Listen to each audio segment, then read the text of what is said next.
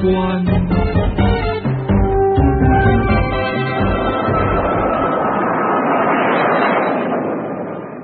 人猪血战。一九九零年九月十三号的清晨，太阳还没抬头，天边刚泛出淡淡的鱼肚白。云南省龙陵县的一个小山寨，此刻正被湿漉漉的雾气所弥漫。山寨中的村民早已起床，开始了一天的忙碌生活。五十六岁的村民郭富进，像往日一样扛上锄头，迎着秋晨的寒气去田里干活。他一路哼着小调，走着走着，前面突然传来一阵树叶的沙沙声，声音越来越响，显然有个庞然大物正在向自己逼近。还没等他缓过神来，眼前的灌木丛猛地向两边分开，地上树枝四溅，一头披通长嘴的大野猪从一条高坎上飞跃下来。随着哗啦啦的一响，大野猪撞向一个扛玉米杆的农民，砰的一下，农民摔了个四脚朝天。但幸运的是，这头龇牙咧嘴的野兽居然没有伤人。大野兽好像是在急忙赶路，随即越过两米多高的瓜棚，消失在迷蒙的雾气之中。郭富进暗暗庆幸，扶起被撞倒的农民，继续向农田走去。真是祸不单行，当郭富进刚踏向田埂，不禁为眼前的场面吓了一跳。不久前遇到的那头大野猪，此刻正在稻田里大嚼谷穗。望着快成熟的庄稼，现在已被糟蹋的一塌糊涂。郭福进感到一身的心痛。这时，他在调转目光定睛看去，那是一头足有两百公斤重的野猪，身披棕红色的长毛，模样十分凶狠。现在，野猪也发现了他，突然跳窜起来，双方的距离仅有十米之远。野猪的小眼睛紧盯着郭父亲，同时还扬起弯曲的獠牙，做出恐吓的样子。郭富进忍不住打了个冷战，浑身涌起一阵鸡皮疙瘩，感到孤独和紧张。面对这样一个庞然大物，别说郭富进是一个五十多岁的老汉，就算年轻力壮的小伙子，也根本不是对手。四周除了他和野猪外，没有别的人。郭富进紧紧握住锄头把，这是他唯一能与对手一搏的武器。他知道，眼前是场生死决斗，退路已经不存在。自己只要一转身，大野猪就会闪电般的扑来，在这一瞬间就把自己撕得粉碎。郭富进集中起所有的精力，像枪手一样盯着对方。他看到野猪的眼睛，那是一双令人无法捉摸的眼睛，里面藏着仇恨、贪婪、轻蔑。同时，也带有一点对人类的恐惧，还有那张血红的大嘴，半张着，气势咄咄逼人。老村民与野兽一动不动的对峙着，双方都在寻找攻击对方的最佳时机。这是一种艰难的对峙，也是一种毅力的较量。时间在慢慢的流逝，雾气飘散已尽，刚刚升起的太阳把东方染成一片深红色。寨子上的屋顶上飘出缕缕炊烟。郭富进希望有人前来帮助，但眼前除了一片金黄的稻谷外，连半个人影也没有。他一次次将锄头把捏得咯咯作响，心中打着如意的小算盘。只要野猪手心向他扑来，他就趁着机会一锄头挖他个脑浆四溅。正当郭福进在思索的时候，野猪竖起了全身的鬃毛，张开血盆大口，气势汹汹的发起了进攻，想一下子压倒对方。在这生死关头，郭福进不能示弱，迅速转到一棵核桃树背后，将锄头高高举起，严阵以待。野猪嚎叫着猛扑过来。离郭富进只有几米了，这是下手的最好时机。只见顾福进用尽全身力气，一锄挖下，同时身体一闪，野猪从他面前擦肩而过。这是第一个回合。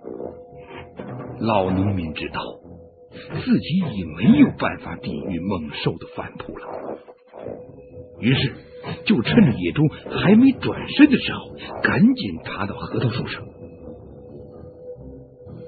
郭富进刚才狠命的一锄，虽然劲儿不小，但野猪身上的毛像蓑衣一样，这一锄等于给野猪搔了一下痒，根本就没伤到对手。野猪在树下愤怒的嚎叫，绕着树不停的转圈。郭富进待在树上，镇静了一下情绪，一面抽烟，一面朝好的方面考虑。野猪一定会走的，就像来的时候一样，一眨眼的功夫就得消失的无影无踪。他虽然这么想，可是眼睛还紧紧盯着野猪。野猪嚎叫了一阵儿，没把郭富进怎么样，就使出他的拿手绝招，用长长的獠牙刨啃核桃树根。犹如一只不知疲倦的巨大老鼠，疯狂的掘着地下的泥土。眼看着这个核桃树摇摇欲坠，郭富进眼里露出了绝望的神色。怎么办？郭富进一筹莫展，只好静静的听着野猪刨挖。野猪挖了一阵以后，又拼命的用脑袋撞，用身体压，推的树干咯吱咯吱的作响。这个时候，郭富进像着了魔似的，眼睁睁的看着野猪在树下发疯，一步步把自己推向死神之手。想到死，郭富进的脑子里顿时清醒起来。他已明显感觉到树晃动的越来越快，自己赖以生存的大树马上就要被野猪撞倒。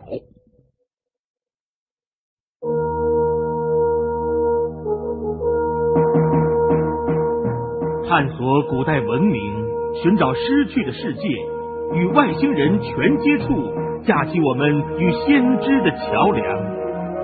打开神秘世界的大门，掀开世界神秘的面纱，筋骨奇观。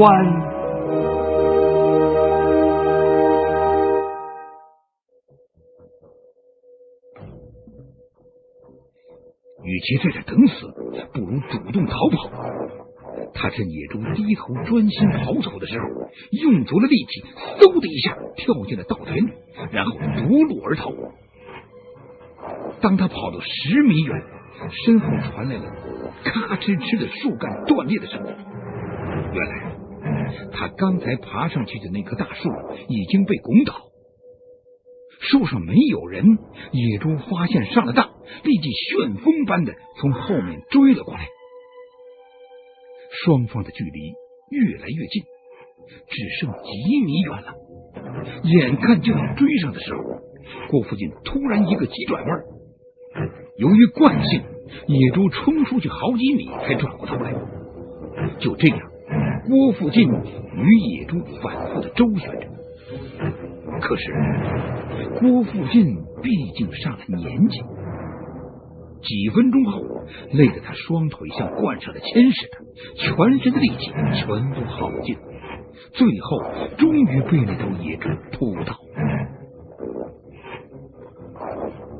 面对力大无穷的野猪，郭富进一点还手之力也没有，只好将身体蜷缩成一团，痛苦万分的忍受野猪的摧残，并在他身上践踏。没过多时，他感到一阵强烈的晕眩，便什么也不知道。野猪仿佛把郭富进看成不共戴天的敌人，依然在他浑身各处大啃大嚼，鲜血染红了土地，也染红了金黄的稻谷。郭富进危在旦夕，死亡离他越来越近。正在这时。同寨中的十八岁的小伙子刘能兴扛着锄头从这儿路过，看到这幕惨剧，不受到突然袭击，立即丢开昏死的郭富进，迎头扑向刘能。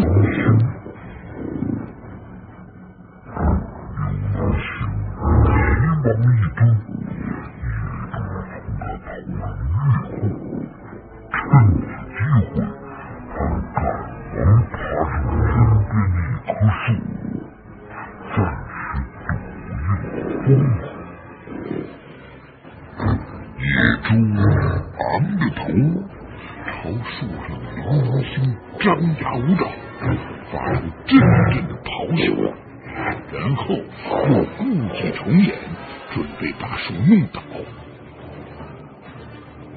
刘能兴感到一阵恐惧，一旦赖以藏身的树倒下，就再也没有办法逃脱了。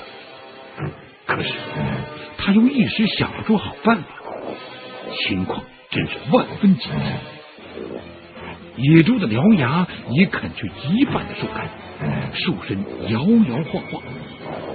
这时，野猪用肥壮的屁股用力一撞。只听见咔嚓一声，树干拦腰折断，真是巧极了。树上的刘能星刚好摔落在野猪的背上，脑袋正好朝向野猪的屁股。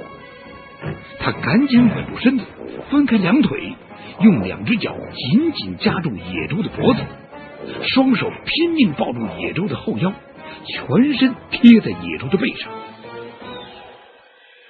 野猪可从来没有被这样骑过，想咬吧，但又无从下口。猛跳了几下，又颠不掉背上的包袱，甚至就地打几个滚后，刘能星还在背上贴得牢牢的。就连只老虎、黑熊都不怕的野猪，遇到粘在背上的对手，却无计可施。他气得暴跳如雷。利爪在田埂上刨出了几个大坑。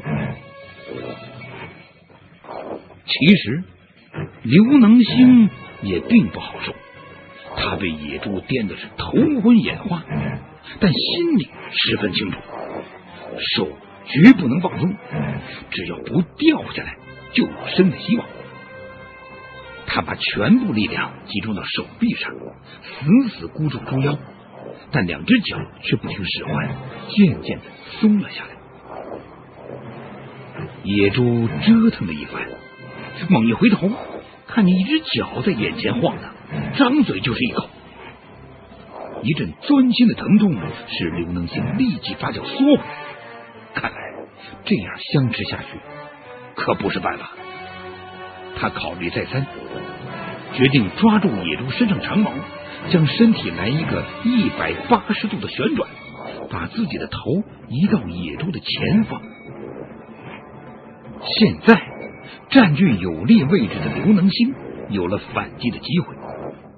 他抓紧野猪脖子部位的鬃毛，用拳头狠击猪眼。每打一拳，野猪就扭过头来咆哮一声，并窜起一米多高。谁知好景不长。刘能兴正打得来劲儿，一不留神，野猪突然咬住了他的右手，并拼命的往下拽，伤势不轻。现在仅靠另一只手，已没有办法将身体紧贴在猪背上。无论如何不能被野猪拖翻在地。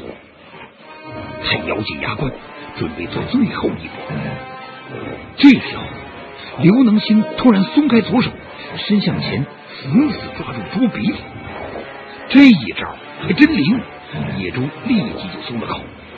接着嘴一拱，屁股一甩，便把刘能星甩到了地上。说来也奇怪，也许在野猪的眼里，刘能星已成为不可战胜的怪物。不仅没冲上来撕咬，反而像老鼠见了猫一样，一溜烟的逃走了。这时，红艳艳的朝阳已冲破云霞，穿过山峰，照在这洒满鲜血的搏斗场上。刘能星这位坚强机智的小伙子，忍着剧烈的疼痛。爬到郭富进身边，伸手摸摸他的胸口，发现心脏还在跳动。于是他挣扎着想站起来，但只觉得身体颤抖不停，眼前天旋地转，一次次的跌倒，又一次次的站起。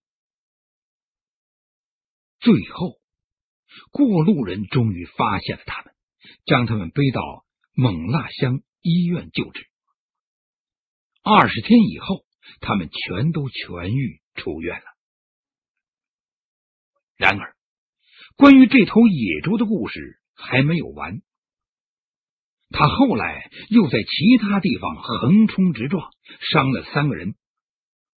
大约一个星期后，突然死在怒江东岸的施甸河口。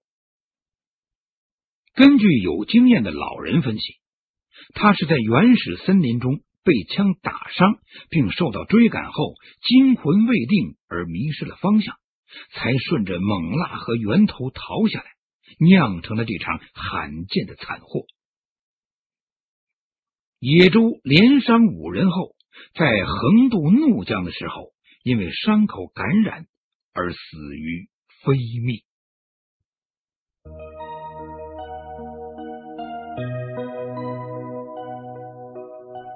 您现在收听的是《金谷奇观》。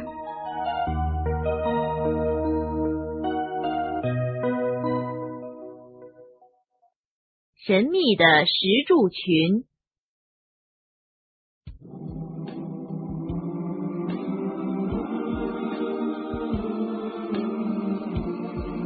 自从两个世纪前，考古学家在法国的。布勒塔尼半岛上挖掘出呈不规则排列的巨大石柱群之后，世界考古史上最神奇的大发现就诞生了。这个被英国考古学家海丁汉教授称为比金字塔更神秘的石柱群，无论从它们的重量、数量、高度和历史的久远来看，都足以取代英国苏斯百利平原上的石柱。为名副其实的世界巨石之最。如果你从岛上的卡奈镇开始由西往东走，首先迎面而来的是散立于沼泽森林间的十二排石柱。这些石柱之间的距离不怎么规则，石高有的竟达九米，石面大都像史前石具一样消磨的光滑洁亮。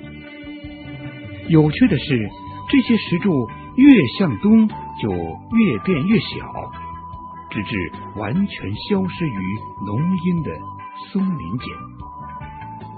若再继续探索下去，不多时即来到一个叫卡麦里欧的小镇，又可见到另一组巨石，只是仅有七排。过了这个小镇，进入卡勒斯肯，放眼望去。又是十三排长三百六十米的石柱群。等到走完约五公里的路程，回首计算一下，竟已走过两千四百七十一个石柱。令人纳闷的是，这么大规模的石柱群，为何在十八世纪以前的历史记录中竟只字未提呢？这也是石柱群令人感到神秘莫测的。主要原因。人们无法从文献中探知它的形成及作用，于是便开始了种种推测。有的说，喀内镇守护神可内里在公元前五十六年，为抗拒开塞大帝的罗马大兵入侵而亲登镇北山岳，在奇迹般的神力下，将一个个追赶中的罗马人封死在原地，变成今日的石柱。有的说，十九世纪早期崇拜蛇蝎之风盛行，石头上所以呈蛇状排列，就是因为配合当时的社会风气。还有的说，罗马人树立石柱是为了作为庇护帐篷的挡风墙。此外，当然还有所谓外星人借以登陆的基地之说。虽然石柱群之谜还有待于将来的开解，但至少有一点可以肯定，就是经过放射探指印象术的测试，这些石柱群早于公元前四千六百五十年便已经存在了。也就是说，他们是新石器时代文化最伟大的源泉。